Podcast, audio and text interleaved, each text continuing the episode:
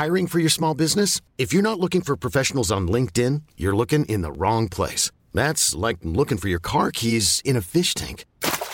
LinkedIn helps you hire professionals you can't find anywhere else, even those who aren't actively searching for a new job but might be open to the perfect role. In a given month, over 70% of LinkedIn users don't even visit other leading job sites. So start looking in the right place. With LinkedIn, you can hire professionals like a professional. Post your free job on linkedin.com slash achieve today.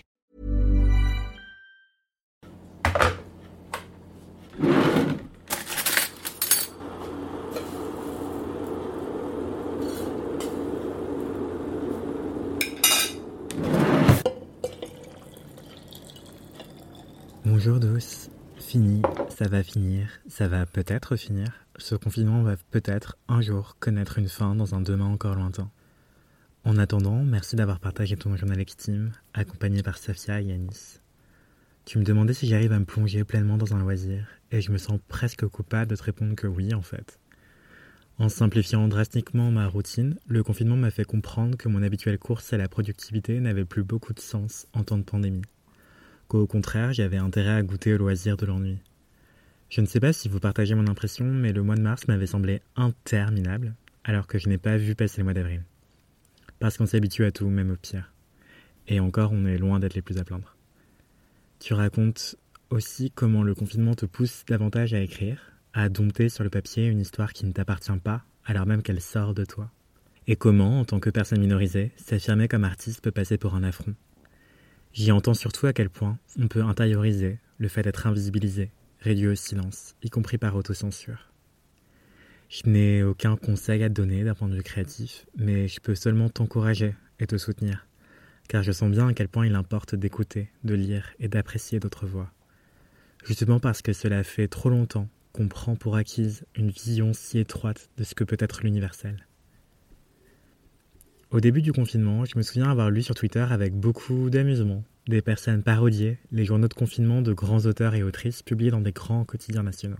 Si leur style d'écriture et leur mode de vie pouvaient être imités si facilement, c'est bien parce que cela fait des siècles que seule une partie de la population s'octroie le droit de dicter sa vision du monde comme étant la seule expérience valable. Et qu'à force, euh, bah on la connaît par cœur, quoi. C'est l'une des raisons pour laquelle ça fait belle lurette que je lis surtout des œuvres écrites par des femmes, des personnes LGBT+, et des personnes racisées. Je crois qu'on a toutes et tous commencé à comprendre que les représentations étaient importantes. C'est même devenu un super moyen pour Netflix de cartonner en mettant des personnes LGBT+, et racisées dans toutes les séries.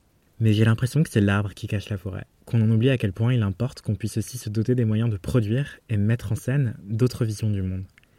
Et pas que dans les séries et au cinéma, mais aussi au théâtre, dans la peinture, dans la musique ou encore dans la littérature.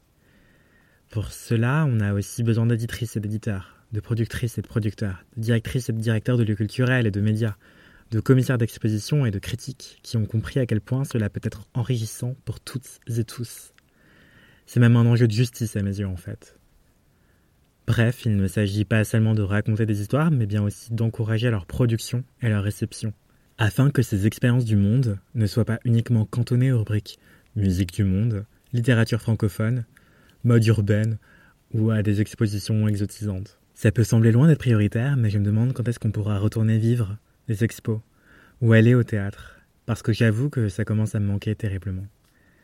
La question se pose aussi pour se rendre au cinéma ou à des concerts d'ailleurs. C'est pourquoi, suite à la prise de parole d'artistes dans le journal Extime 5, on voulait vous faire entendre euh, ici des personnes qui s'occupent de la médiation et de la réception de l'art. D'abord Marie-Odile, galeriste dans l'art contemporain, que vous avez déjà pu entendre dans l'épisode 12. Puis Virginie, consultante et créatrice du coffret culturel Norubox, déjà entendu dans l'épisode 19 d'Extimité. Voilà, j'espère que tu vas bien douce et je te dis à très bientôt. Bonne écoute, Anthony.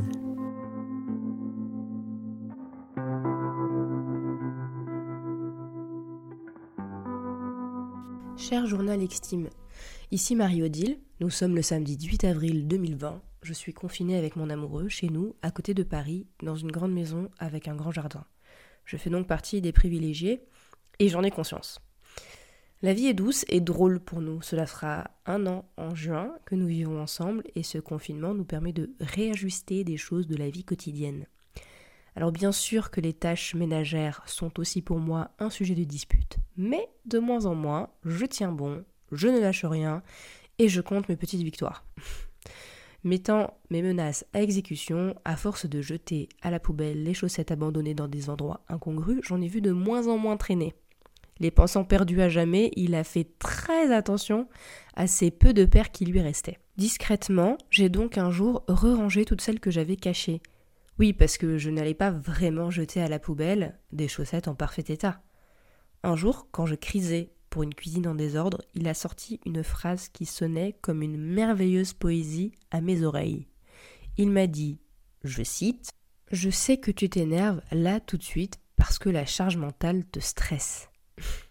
Comment vous dire? J'ai eu des papillons dans le ventre, des étoiles dans les yeux, et je me suis dit que finalement lui parler de questions féministes et l'inclure dans mes réflexions n'avait pas été en vain. Alors oui, on apprend tous les jours à vivre l'un avec l'autre, avec de petits couacs de temps en temps, et c'est vrai que je remarque des choses qui en révèlent bien plus que l'on ne croit sur nos origines. Pour rappel, je suis franco-brésilienne. Mon grand-père maternel était le fruit de l'union entre un esclave noir aux origines inconnues, ou plutôt perdu, euh, dû à des histoires de famille compliquées, et la fille de son maître blanc, d'origine portugaise et libanaise. Ma grand-mère maternelle était d'origine espagnole et elle était blanche, blonde, aux yeux verts. Alors oui, le Brésil, c'est un vrai melting pot. Il n'empêche que ce mariage dont ma mère et ses frères et sœurs sont issus fut un mariage malheureux car arrangé entre ma grand-mère raciste et mon grand-père noir. Quoi de mieux pour un mariage qui dure? Aussi en ce moment plus que jamais, confiné avec mon copain français qui est né de parents italiens, j'ai remarqué qu'il y avait chez moi des traits de caractère associés culturellement à certains stéréotypes de la femme latine brésilienne et d'autres qui sont plutôt associés à la femme noire. Et ça, je m'en rends bien compte puisque en vivant avec quelqu'un, je me retrouve face à un miroir. Je ne suis plus seule avec moi-même, il y a quelqu'un qui me renvoie une image de moi-même. Pour extimité, je vais donc partager quatre euh, choses que j'ai remarquées.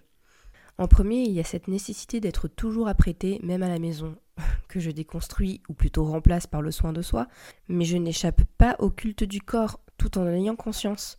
Même en faisant une détox de vernis pour mes ongles de pied et de main, euh, la manucure pédicure est hebdomadaire, tout comme le soin de mes cheveux. Maintenant que les températures sont plus tièdes et le soleil plus présent, je me suis dit que la saison cheveux au naturel pouvait commencer. En effet, je n'arrive pas à vivre une vie sans brushing en automne-hiver. C'est comme si mes cheveux ne correspondaient pas au temps et que du coup je ne correspondais pas au lieu, Paris, la France, en Europe, si je les avais laissés friser. C'est curieux. Alors que mon copain, lui, a arrêté de se raser, de se coiffer, s'habille comme s'il ne voyait pas les couleurs, et si je lui dis pas de mettre de la crème hydratante, sa peau se transforme en papier de verre, et ça ne lui pose aucun problème.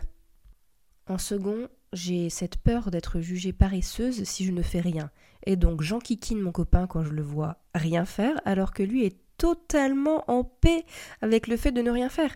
Il ne voit même pas de quoi je parle. Alors que moi, j'ai toujours l'impression et peur qu'à tout moment quelqu'un, au hasard ma mère, va surgir de quelque part pour me dire que je ne fous rien, que ce n'est pas bien, que je finirai sans job à la rue si ça continue, et que je ne pourrai pas avoir d'enfant, car si je ne fais rien, je ne pourrai pas m'en occuper, etc., etc., selon une logique d'hyperbole en hyperbole. Oui, oui, oui, tout cela est vrai. Troisièmement, j'ai ce côté émotionnel qui se balance dans les extrêmes. Je peux littéralement passer des larmes au fou rire en un temps record. J'ai aussi remarqué ce qui peut s'associer à la peur de passer pour une angry black woman, c'est-à-dire une femme noire fâchée, dans la manière que j'ai à systématiquement en premier lieu réprimer ma colère. Ce qui fait que j'ai souvent la colère froide de peur de passer pour une folle quand je me laisse aller à la colère explosive que j'ai pourtant en moi. Alors que lui, il est d'un calme extraordinaire, même face à quand je crise pour le ménage. Et lui, il ne pleure pas devant les moments tristes dans les séries. Clairement, je n'ai pas trouvé le curseur encore. Et lui, il cherche à faire en sorte que je m'exprime quand je ne veux pas soulever le couvercle de la cocotte minute qui est sur le point d'exploser. Ah, et euh, mon volume sonore. Je ris très fort et je parle fort au téléphone, surtout quand je parle portugais avec ma mère. Je sais pas pourquoi, mais c'est comme ça. Il est fort probable d'entendre mon rire tonitruant quand je suis au téléphone avec elle. Et enfin, je ressens le devoir d'être une femme forte en toutes circonstances. J'ai perdu mon papa début février et j'ai aussitôt enfilé un costume de robot administratif pour m'occuper de toutes les procédures qui suivent le décès d'un parent. Car ma mère, bien que parlant français, ne se sent pas du tout à l'aise et même inférieure car elle fait des fautes, elle a un accent assez fort et elle a peur de ne pas comprendre ou de se faire comprendre. La lecture de textes administratifs ou avec du vocabulaire juridique en français l'angoisse et c'est totalement normal puisque déjà pour un français, ça peut être compliqué. J'ai beaucoup caché mes sanglots à mes amis, mais surtout à ma mère. Face à mes amis, je rationalise beaucoup, presque comme si je voulais moi-même les rassurer, alors que c'est moi qui ai besoin de réconfort. Ma mère a une façon curieuse de réagir. Quand elle entend mes larmes, elle me dit d'être forte et d'arrêter de pleurer. Quand elle constate les larmes de mon petit frère, ça la touche beaucoup plus, j'ai l'impression. Elle prend plus en compte euh, sa peine, alors que moi je dois être forte. Et ne pas trop pleurer. Quand j'ai pleuré, c'était seul, car même si je me laisse aller aux émotions, elles ont toujours le chic pour surgir quand je suis seule, ou du moins qu'avec mon copain, qui sait réagir dans ces moments-là. Il ne dit rien, me prend dans ses bras, jusqu'à ce que ça passe, et c'est juste ce qu'il me faut, ça et du temps. En ce qui concerne le milieu culturel et de l'art plus précisément, et bien sûr dans mon cas, la situation que nous vivons en ce moment est tellement curieuse et intéressante.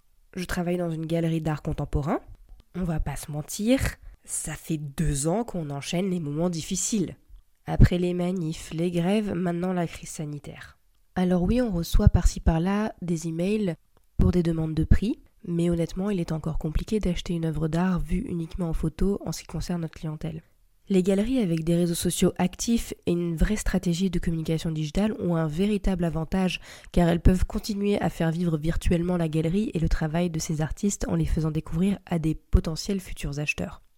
En étant réaliste, des personnes qui peuvent acheter sur un coup de cœur une œuvre à plusieurs milliers d'euros, et ce seulement sur photo, il n'y en a pas beaucoup. Et ce peu de personnes-là se tournent rarement vers des galeries petites et moyennes, mais plus vers les grandes internationales. C'est là que le carnet d'adresses fait beaucoup et cela semble tomber sous le sens pour des collectionneurs de soutenir en achetant auprès de galeries qui soutiennent des artistes dont ils ont acheté des œuvres dans une logique de valorisation. Plus l'artiste a du succès, plus la valeur des œuvres augmente et donc les œuvres acquises par le collectionneur gagnent aussi en valeur. Avec la pandémie, je ne sais pas si les versions en ligne de foires d'art contemporain ont réellement été un succès. L'appréciation physique d'une œuvre d'art joue souvent un rôle important. Après, on peut dire qu'il y a différents profils d'acheteurs, et notamment ceux qui achètent dans le but de revendre plus tard, en espérant faire une plus-value. Ces clients-là achètent plus une signature qu'un crush artistique en lui-même. Pour une galerie, vendre sur PDF à une clientèle de ce profil-là semble alors plus que possible. Un des plus grands atouts des foires, c'est qu'elles permettent aux galeries d'aller à la rencontre d'un maximum de collectionneurs à un moment donné dans différents endroits du monde, ce qui permet de construire un réseau international sur lequel il est possible de se reposer pour faire connaître ses artistes.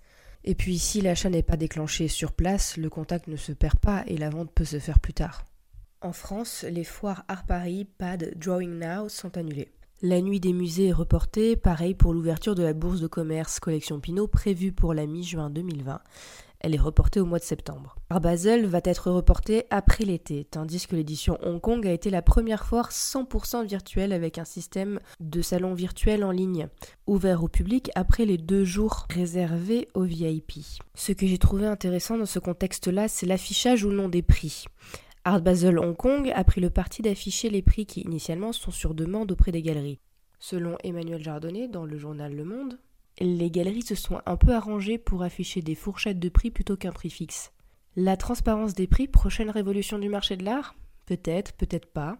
Et sans mauvais jeu de mots, il me semble peu probable de continuer ainsi dans un flou artistique quand la rapidité de circulation des informations est rendue possible grâce à Internet et les réseaux sociaux, entre autres, ce qui permet d'obtenir les prix d'un artiste d'une galerie à l'autre et de les comparer de plus en plus facilement. Je pense que beaucoup de potentiels nouveaux acquéreurs se tournent vers des prix plus attractifs pour un même artiste, euh, ce qui est normal. En effet, peu lui importe à lui, en tant qu'acheteur, le budget investi dans la communication, les loyers, le nombre d'employés, les charges de manière générale. Si une petite galerie peut profiter de la communication mise en place par une autre sans rien débourser, bien sûr qu'elle va en profiter en mettant des prix plus bas si elle est en province. Si elle n'ouvre que sur rendez-vous, ou encore bénéficie d'un loyer pesant beaucoup moins lourd dans ses charges que les loyers parisiens. Surtout que de moins en moins d'artistes acceptent des clauses d'exclusivité. La manière d'apprécier l'art et la culture peut changer grâce aux réseaux sociaux. Il faut que j'aille faire un tour sur les comptes des musées car il semble que certains organisent des petites choses bien chouettes pour faire vivre leur collection en ces temps de confinement. Ce qui est une très bonne chose étant donné qu'ils ne vont pas être les premiers à réouvrir.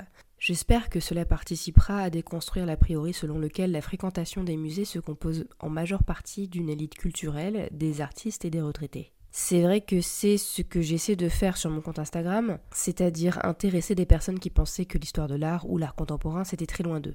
Le compte Imagine-moi, c'est aussi imaginer ce que l'histoire de l'art peut être demain, et cela se détermine, il me semble, d'après la manière dont on l'écrit aujourd'hui. Il y a pas très longtemps, je me suis un peu agacée à la vue d'un commentaire sous un post où j'avais mis le hashtag 5 Women Artists, soit 5 artistes femmes, car j'ai consacré le mois de mars à partager des œuvres et des petites infos sur des artistes femmes. Apparemment, pour certains, c'est problématique, parce que le talent n'a pas de genre. Moi, je veux bien, mais bizarrement, les statistiques et l'histoire montrent bien qu'il y a des petits soucis d'oubli lorsqu'il s'agit d'artistes femmes et d'artistes non blancs, pour ne citer que cela. Je suis fondamentalement d'accord avec le fait que le talent ne dépend pas des origines, du sexe, du genre, mais on ne vit pas dans un monde égalitaire de bisounours où tout le monde est représenté dans la cour des grands, sur le marché des gros poissons, des faiseurs de grandes tendances du marché de l'art. Pour s'en rendre compte, il suffit de voir qui achète quoi, quels artistes ont le plus de succès, et une année de programmation exclusivement axée sur le travail d'artistes femmes ne suffira jamais à rééquilibrer les chances de représentation, surtout si les expositions sont marketées comme telles, en tant que exposition d'artistes femmes. Bien sûr que l'idéal ce serait de ne rien dire et faire en sorte d'avoir un minimum d'équité dans les collections des musées ou expositions qui réunissent plusieurs artistes, pour moi en tout cas, ou bien de le faire remarquer quand il n'y a pas d'équité, le reconnaître tout simplement. Mais il faut arrêter de croire que le milieu de l'art est totalement exempt des problématiques qu'on a dans la société d'aujourd'hui.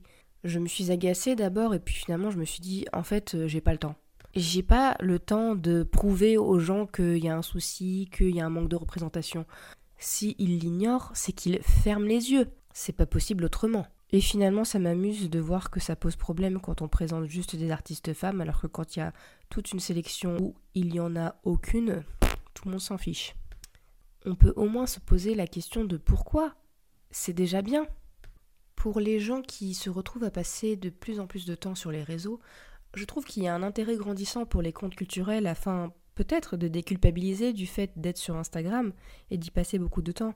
Je trouve que c'est le bon moment pour valoriser son travail d'artiste, de curateur visuel ou d'historien. Pour ma part, avec mon compte Imaginois sur Instagram, je saisis les petites opportunités de collaboration avec d'autres utilisateurs, comme euh, History of Art Daily, invité sur mon compte, et j'ai été invité sur le sien, comme si on avait échangé nos comptes, avec un petit interview en plus.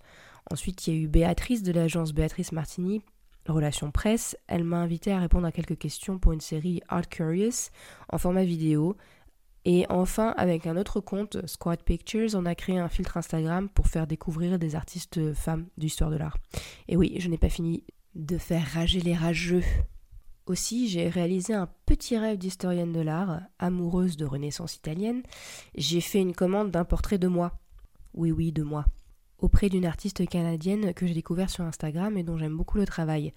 Euh, mon but, c'est de l'intégrer à mon futur collection wall d'œuvres de petite taille. Le collection wall, c'est cette manière d'accrocher plusieurs œuvres les unes à côté des autres sans symétrie, mais plutôt en formant un tout avec plusieurs œuvres d'art différentes et différentes techniques aussi. Ainsi, c'est la cinquième œuvre d'art à entrer dans ma petite collection que j'ai commencé il n'y a pas très longtemps et que je vais mélanger à mes propres petites œuvres.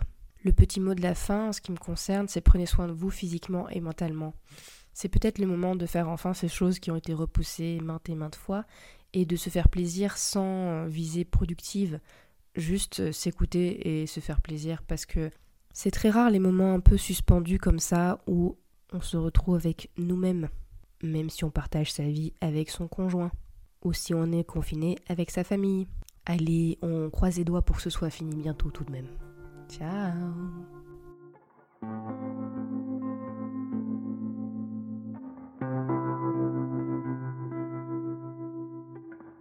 Cher journal Extime, ici Virginie. Nous sommes le 19 avril 2020. Euh, donc je suis confinée euh, à Paris, euh, dans le 14e, bah, chez moi en fait. Je vis encore avec ma mère, donc je suis avec elle. Ça se passe plutôt bien. Enfin, on est confinés euh, un peu à chacune dans son espace. Moi dans ma chambre et elle plus dans le salon avec la télé. Et euh, du coup, moi j'en profite pour vraiment euh, bah, faire du rangement, ranger tout ce que j'ai arrangé depuis, on va dire, 4 ans. C'est pas une mince affaire. Et, et aussi réfléchir à plein d'autres perspectives pour mon business parce que je suis entrepreneur. J'ai donc, euh, j'ai donc lancé euh, la Nourou Box, qui est une box cadeau euh, culturelle dédiée aux différentes cultures africaines.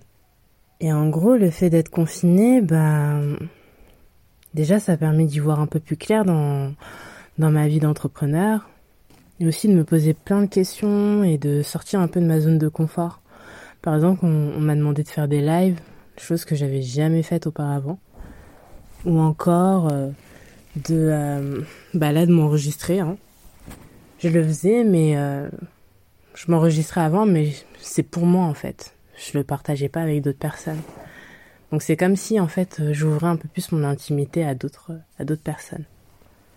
Le plus difficile avec le confinement, c'est euh, bah, de pas pouvoir aller au sport parce que j'étais un peu accro. Et justement, euh, je me pose un peu la question de qu'est-ce que ça cachait en fait d'aller au sport tous les jours comme ça, qu'est-ce que je voulais fuir, peut-être le rangement. Hein. Et malgré tout, il y a des personnes qui, qui, peuvent même pas être confinées en fait. Ces personnes qui, par exemple, sont, sont carrément euh, en difficulté, euh, si je puis dire, du point de vue du logement, qui sont à plusieurs dans quelques mètres carrés, qui n'ont même pas d'intimité. Donc, euh, il y a vraiment des, des, des personnes qui vivent. Enfin, le, le confinement, c'est encore plus difficile pour elles ou encore même les personnes qui vivent dehors. Enfin, tu veux qu'elles se confinent où en fait? Et on le voit bien aussi avec euh, bah, toutes ces bavures policières qui ont lieu euh, dans les banlieues. Je comprends pas que c'est une période tellement euh, délicate et il y a quand même des bavures policières. Je trouve que c'est assez ouf quand même. Enfin bref, j'arrive pas du tout à comprendre.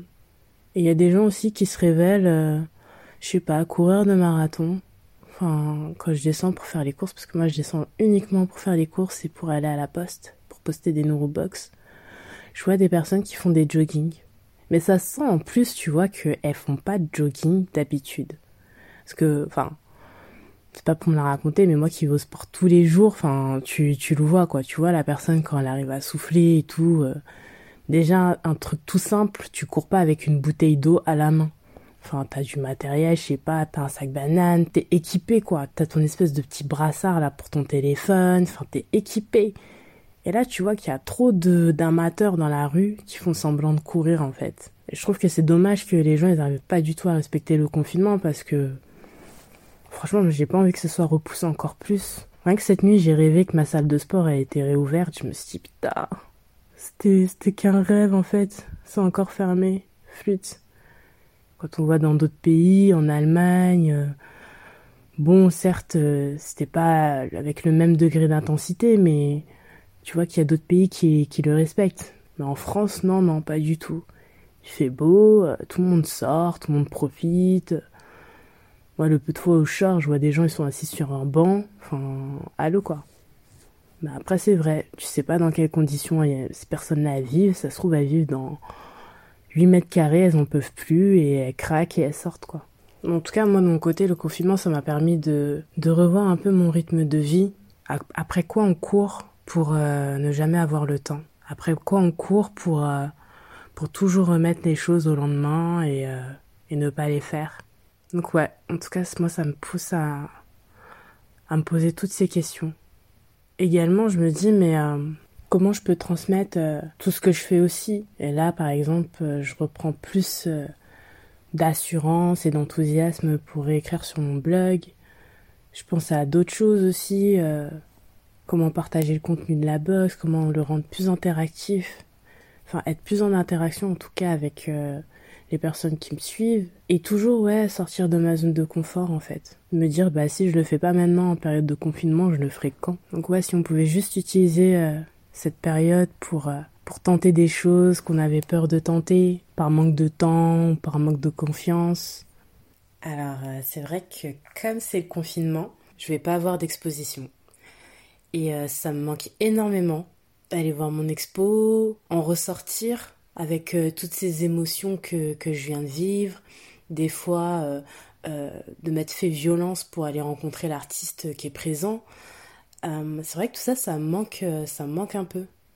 Dégainer mon téléphone, prendre plein de photos, réfléchir à quel article je vais pouvoir écrire, sous quel angle, ne pas euh, écrire euh, du contenu qui a déjà été fait. C'est vrai que ouais, ça me manque, ça manque un petit peu, beaucoup même. Pas autant que le sport, mais ça me manque. par rapport à tout ce côté euh, digital, bah il y a des il y a des galeries qui sortent mieux leur épingle du jeu que d'autres.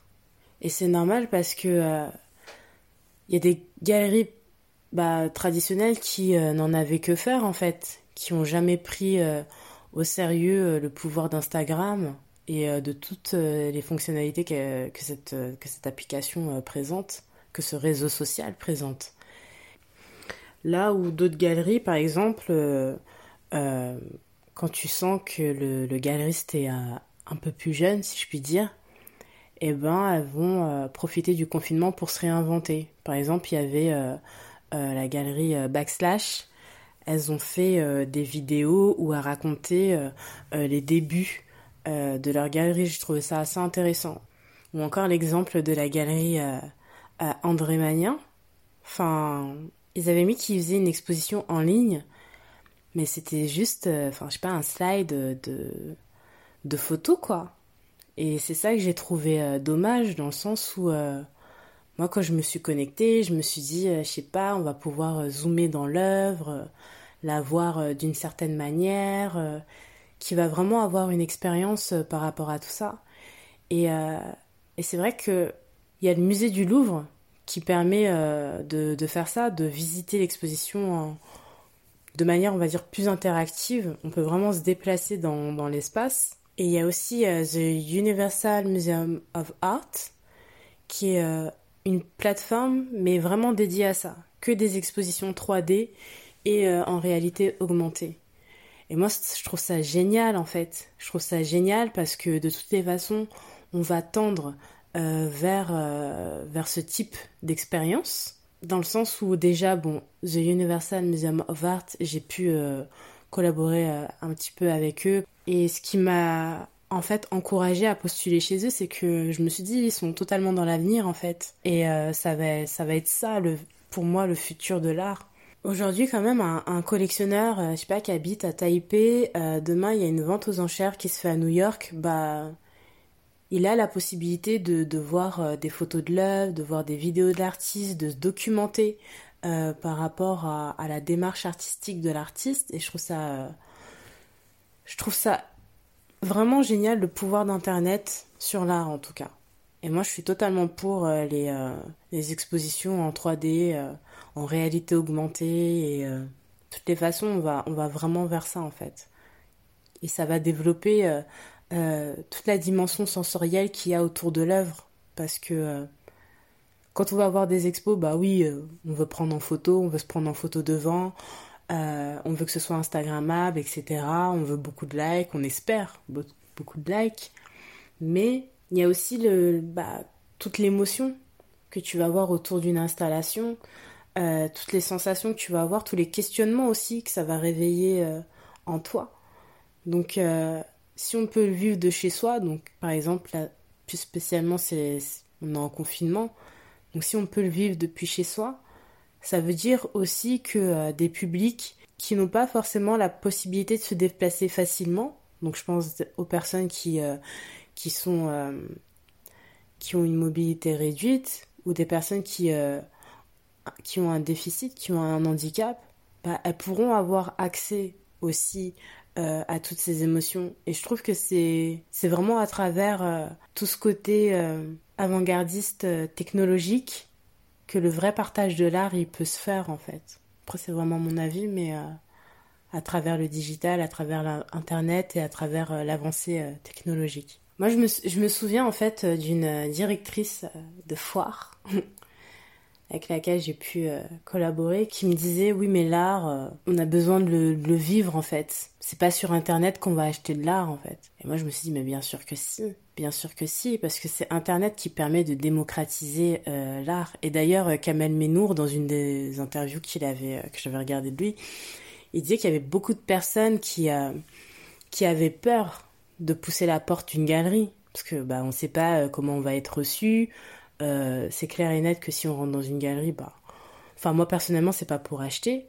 Donc euh, comment je vais être reçue euh, dans cette galerie? Est-ce que je vais me sentir à ma place? Est-ce que je vais me sentir à l'aise pour vivre mon expérience? Donc il y a tous ces enjeux là. Et, et lui aussi d'ailleurs il était pour l'art se vit et c'est pas sur internet etc. Mais on voit aujourd'hui qu'il y a des galeries, enfin, du style la galerie Perrotin, enfin, son activité digitale sur Instagram, elle est au top, quoi. Elle est au top, ils investissent dans, des, euh, dans de la vidéo, euh, ils investissent dans la pub sur les réseaux sociaux, et ça devient une véritable interface entre, déjà de un, leur public, et aussi euh, avec leurs collectionneurs. Parce qu'il y a de plus en plus de collectionneurs maintenant qui vont faire, entre guillemets, leur shopping sur Instagram. Et sur Instagram, ils ont accès directement, euh, ils sont en contact direct en fait avec, euh, avec l'artiste. Donc toutes ces galeries-là aussi, elles doivent euh, rivaliser parfois entre guillemets avec des artistes qui ont des grands comptes Instagram et qui limite peuvent se passer des services d'une galerie quoi. Donc ils peuvent se passer du fait de reverser un pourcentage à chaque vente, etc. et totalement gérer leur présence sur le marché de l'art. Et euh, il y a pas mal d'artistes qui sont très très euh, créatifs par rapport à ça, qui ont bien compris euh, bah, ce que le digital pouvait leur apporter en fait. Parce que mine de rien, ils vont montrer leur quotidien, ils vont montrer leur inspiration, ils vont montrer leur vie. C'est vrai que pour les artistes, avoir être présent en tout cas sur les réseaux sociaux, je pense que c'est super important. Et même en termes de, de partage avec les, générations, en termes de partage aussi euh, avec les personnes qui peuvent pas venir euh, voir, euh, voir ces expos. Dans la chaîne, il y a aussi les médias qui vont quand même suivre leur calendrier, sortir des reportages, des reportages, des interviews filmées. donc les galeries aussi qui reprennent ça à leur compte et qui se créent de des actualités. C'est assez marrant comment tout le monde va quand même à la pêche au contenu euh, le plus attractif possible euh, pendant cette période. Donc euh, c'est assez intéressant comment les institutions, elles essaient au bout du compte de tenir en haleine leur public alors que leur espace est fermé. quoi. Bien que, faut le dire, hein, les musées américains, ils ont une grande longueur d'avance sur plus les musées en Europe, mais les musées français, ça c'est sûr, c'est clair et net. quoi. Là, par exemple, le Centre Pompidou, maintenant, ils ont plus euh, d'audio guide, mais euh, ils ont créé un podcast. Donc c'est super novateur, hein, c'est super intéressant, mais euh, et tu fais comment en fait pour, pour l'expliquer aux personnes qui sont un peu plus âgées et qui sont un cœur de cible pour les musées? Mais cela dit, là, pendant cette période, bah on peut, on peut écouter le podcast du, du Centre Pompidou. Mais faut encore une fois avoir l'information, quoi. Et c'est vrai que je parlais beaucoup des lives euh, sur Instagram parce que les lives c'est une manière au bout du compte de bah, de faire une interview quoi, de faire une interview, de faire euh, une conférence aussi. Mais ouais, ça ça pose tout un questionnement autour de l'art et euh, et tu vois quand j'ai bien vu l'évolution, tu vois, enfin au début quand je disais ouais, j'ai un blog, bah vous êtes pas journaliste en fait. bah non, je suis pas journaliste. Donc on te prend, on te considère un peu comme entre guillemets euh, tu sers à rien et au bout du compte avec euh, la percée euh, du digital et le pouvoir que ça a gagné donc on va dire depuis 2015 Là maintenant, quand tu arrives à une visite presse, bonjour, comment allez-vous? Alors, vous voulez le dossier de presse? N'hésitez pas, si vous voulez des, photos, il n'y a pas de problème. Oui, oui, la commissaire est là, vous pouvez l'avoir, je vous appelle. Enfin, t'as envie de dire, mais c'est trop marrant, il y a 4 ans, tu me calculais pas autant en fait. tu t'en foutais. Et là maintenant tu comprends que ouais, les réseaux sociaux, ça a son importance. Euh, après c'est vrai, j'ai pas des milliers de followers, mais euh, j'ai quand même ma communauté qui me suit. Et euh, si je leur recommande une expo, bah ils iront quoi. Et rien que de voir aussi le, changement d'attitude de, certaines personnes, tu dis ah ouais, d'accord. Donc c'est vrai que ça va être plus des galeries internationales qui vont avoir une vraie stratégie sur les réseaux sociaux, mais peut-être qu'elles vont un petit peu peiner des fois à se réinventer. Là, je l'ai vu dernièrement, tu vois, il y a pas mal de gens qui disent oui, expo en ligne alors que c'est juste des photos. non, quoi. C'est pas, pas ça une expo en ligne. En tout cas, pas pour moi, pas dans ma conception. Une expo en ligne, il y a vraiment un travail avec un développeur. Euh, tu développes euh, quelque chose, il y a du son, il y a, y a, y a, une pluralité de, médias. Euh, tu crées, il y a un univers, il y a quelque chose, on est en immersion, il y a, vraiment quelque chose, tu te coupes pendant une minute du, du, du, du, réel là, et, et tu vis l'expérience, quoi. Une dernière chose aussi par rapport à l'art, et après j'arrête, c'était euh, par exemple euh, le magazine The Culture. Tu sais, ils étaient en galère, ils pouvaient pas faire euh, leur couve comme ils pouvaient la faire, donc ils ont demandé à la femme qui devait poser en fait de se prendre en photo chez elle. Et du coup, c'est devenu la couve du, prochain numéro à sortir.